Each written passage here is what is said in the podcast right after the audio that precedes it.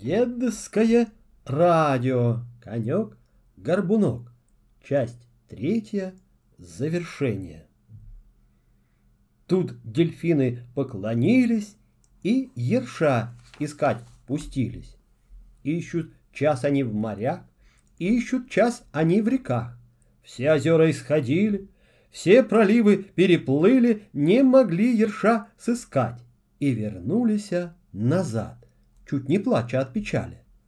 Вдруг дельфины услыхали, где-то в маленьком пруде крик, неслыханный в воде, в пруд дельфины завернули и на дно его нырнули. Глядь, в пруде под камышом Ёрш дерется с карасем. «Смирно! Черти б вас побрали! Видишь, садом какой подняли, словно важные бойцы!» Закричали им гонцы.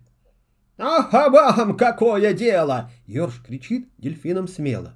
«Я шутить ведь не люблю! Разом всех переколю!»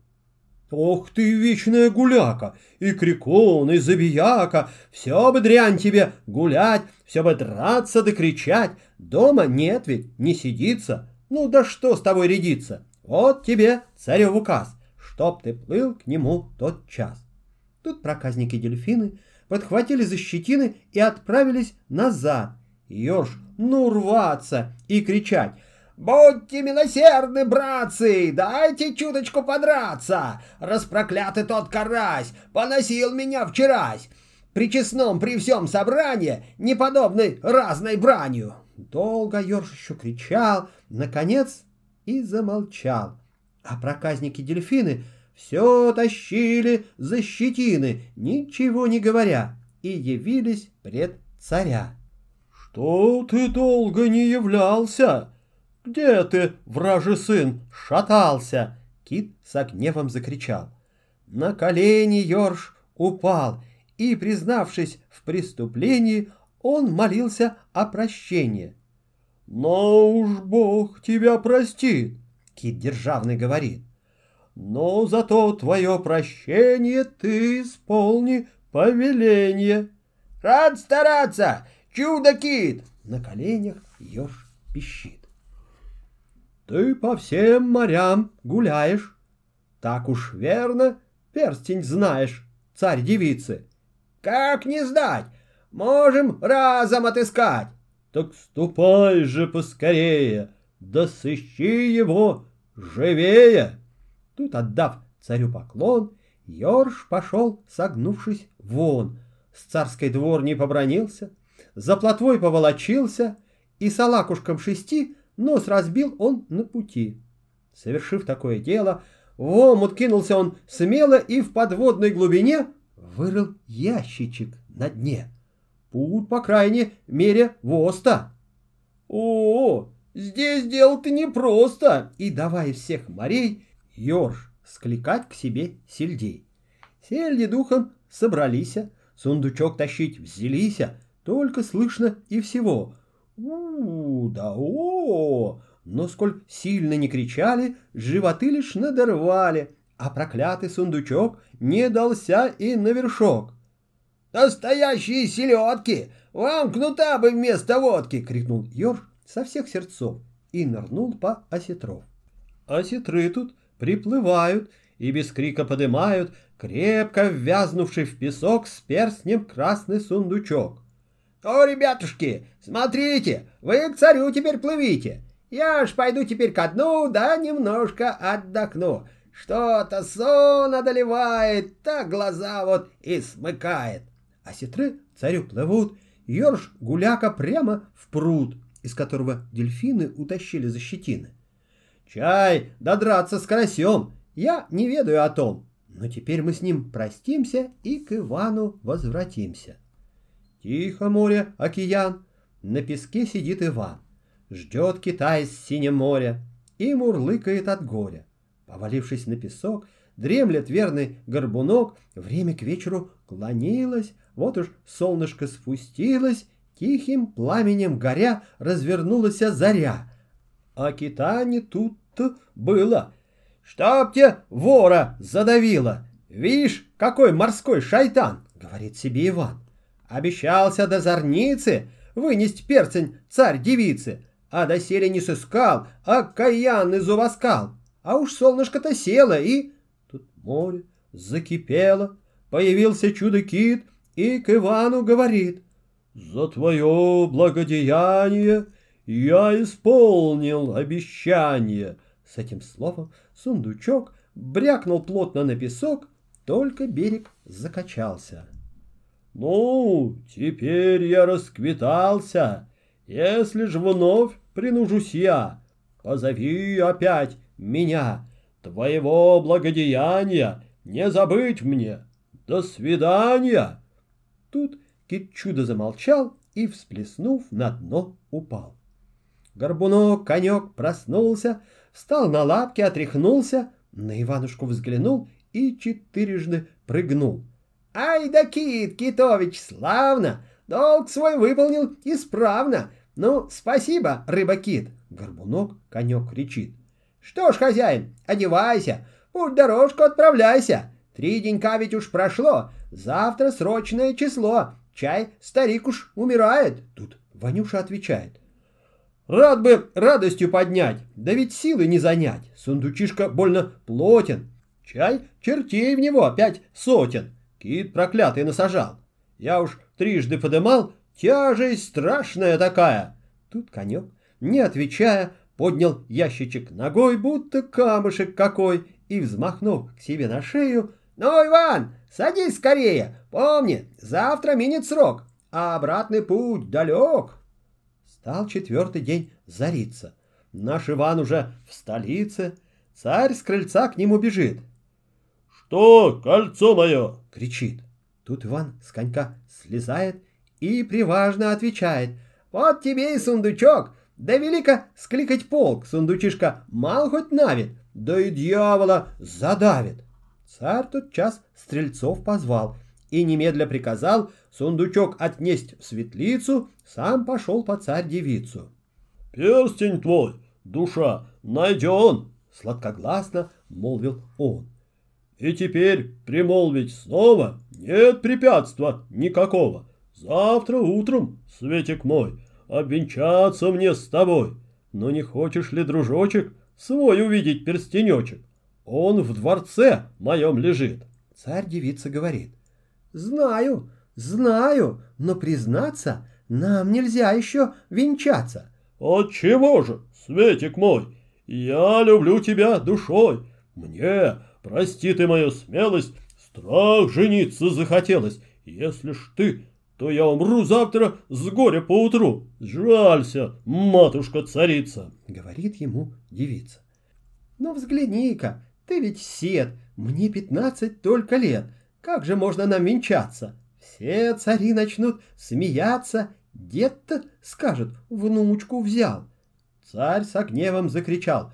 Пусть-ка только засмеются, у меня как раз свернутся, все их царство полоню, весь их рот искореню. Пусть не станут и смеяться, все не можно нам венчаться, не растут зимой цветы, я красавица, а ты чем ты можешь похвалиться? — говорит ему девица. — Я хоть стар, да я удал, — царь царица отвечал. — Как немножко приберуся, хоть кому так покажуся разудалым молодцом. Ну да что нам нужды в том, лишь бы только нам жениться, — говорит ему девица. — А такая в том нужда, что не выйду никогда за дурного, да седого, да беззубого такого. Царь в затылке почесал и, нахмуряся, сказал. «Что ж мне делать-то, царица? Страх, как хочется жениться! Ты же ровно на беду не пойду, да не пойду!» «Не пойду я за Седова», — царь-девица молвит снова. «Стань, как прежде, молодец, я тотчас же под венец». «Вспомни, матушка-царица, ведь нельзя переродиться, Чудо Бог один творит. Царь-девица говорит. Коль себя не пожалеешь, ты опять помолодеешь. Слушай, завтра на заре на широком на дворе должен челядь ты заставить три котла больших поставить и костры под них сложить, Первый надобно налить до краев водой студеной, а второй водой вареной, а последний молоком, вскипятя его ключом. Вот коль хочешь ты жениться и красавцем ученица, ты без платья налегке искупайся в молоке, тут побудь в воде вареной, а потом еще в студеной, и скажу тебе, отец, будешь знатный молодец. Царь не вымолвил ни слова, кликнул тотчас Стременова. «Что, опять на киян?» — говорит царю Иван. «Нет уж, дудки, ваша милость, уже то во мне все сбилось, не поеду ни за что». «Нет, Иванушка, не то. Завтра я хочу заставить на дворе котлы поставить и костры под них сложить. Первый думаю налить до краев водой студеной, а второй водой вареной, а последний молоком, вскипятя его ключом. Ты же должен постараться, пробы ради, искупаться в этих трех больших котлах, в молоке и двух водах. Вишь, откуда подъезжает? Речь Иван тут начинает. Шпарят только поросят, да индюшек, да цыплят. Я ведь, глядь, не поросенок, не индюшка, не цыпленок. Вот в холодной так оно искупаться бы можно. А подваривать как станешь, так меня и не заманишь. Полно, царь, хитрить-мудрить, да Ивана проводить. Царь, затрясший бородою, «Что, рядиться мне с тобою?» — закричал он. «Но смотри, если ты в рассвет зари не исполнишь повеление, я дам тебя в мучение, прикажу тебя пытать, по кусочкам разрывать, вон отсюда, болесть злая!» Тут Иванушка, рыдая, поплелся на сеновал, где конек его лежал. «Что, Иванушка, не весел? Что головушку повесил?» — говорит ему конек. «Чай наш старый женишок снова выкинул затею?» Пал Иван коньку на шею обнимал и целовал, «Ох, беда, конек!» — сказал. «Царь в конец меня сбывает, сам подумай, заставляет искупаться мне в котлах, в молоке и двух водах, как в одной воде студеной, а в другой воде вареной. Молоко, слышь, кипяток!» — говорит ему конек. «Вот уж служба, так уж служба, тут нужна моя вся дружба. Как же, к слову не сказать, лучше б нам пера не брать, от него-то, от злодея, столько бед тебе на шею. Ну не плачь же, бог с тобой, сладим как-нибудь с бедой, и скорее сам я сгину, чем тебя, Иван, покину. Слушай, завтра на заре, в те поры, как на дворе, ты разденешься, как должно. Ты скажи царю, не можно ли, ваша милость, приказать горбунка ко мне послать, чтоб последний с ним проститься?» Царь на это согласится. Вот как я хвостом махну, в те котлы мордой макну, на тебя два раза прысну, громким посвистом присвистну, ты смотри же, не зевай, в молоко сперва ныряй. Тут в котел с водой вареной, а оттуда в студеной. А тепереча молись, да спокойно спать ложись. На другой день утром рано разбудил конек Ивана. «Эй, хозяин, полно спать! Время службу исполнять!» Тут Ванюша почесался, потянулся и поднялся, помолился на запор и пошел царю во двор. Там котлы уже кипели. Подле них редком сидели кучера, и повара, и служители двора дров усердно прибавляли, об Иване толковали втихомолку меж собой и смеялись порой. Вот и двери растворились. Царь с царицей появились и готовились с крыльца посмотреть на удальца. «Ну, Ванюша, раздевайся и в котлах, брат, покупайся!» Царь Ивану закричал. Тут Иван одежду снял, ничего не отвечая, а царица молодая, чтобы не видеть наготу, завернулась в фату. Вот Иван котлам поднялся, глянул в них и зачесался. «Что ж ты, Ванюша, встал?» Царь опять ему вскричал. «Исполняй-ка, брат, что должно!» Говорит Иван. «Не можно ли, ваша милость, приказать горбунка ко мне позвать?» я б последним с ним простился. Царь подумал, согласился и изволил приказать горбунка к нему послать. Тут слуга конька приводит и к сторонке сам отходит.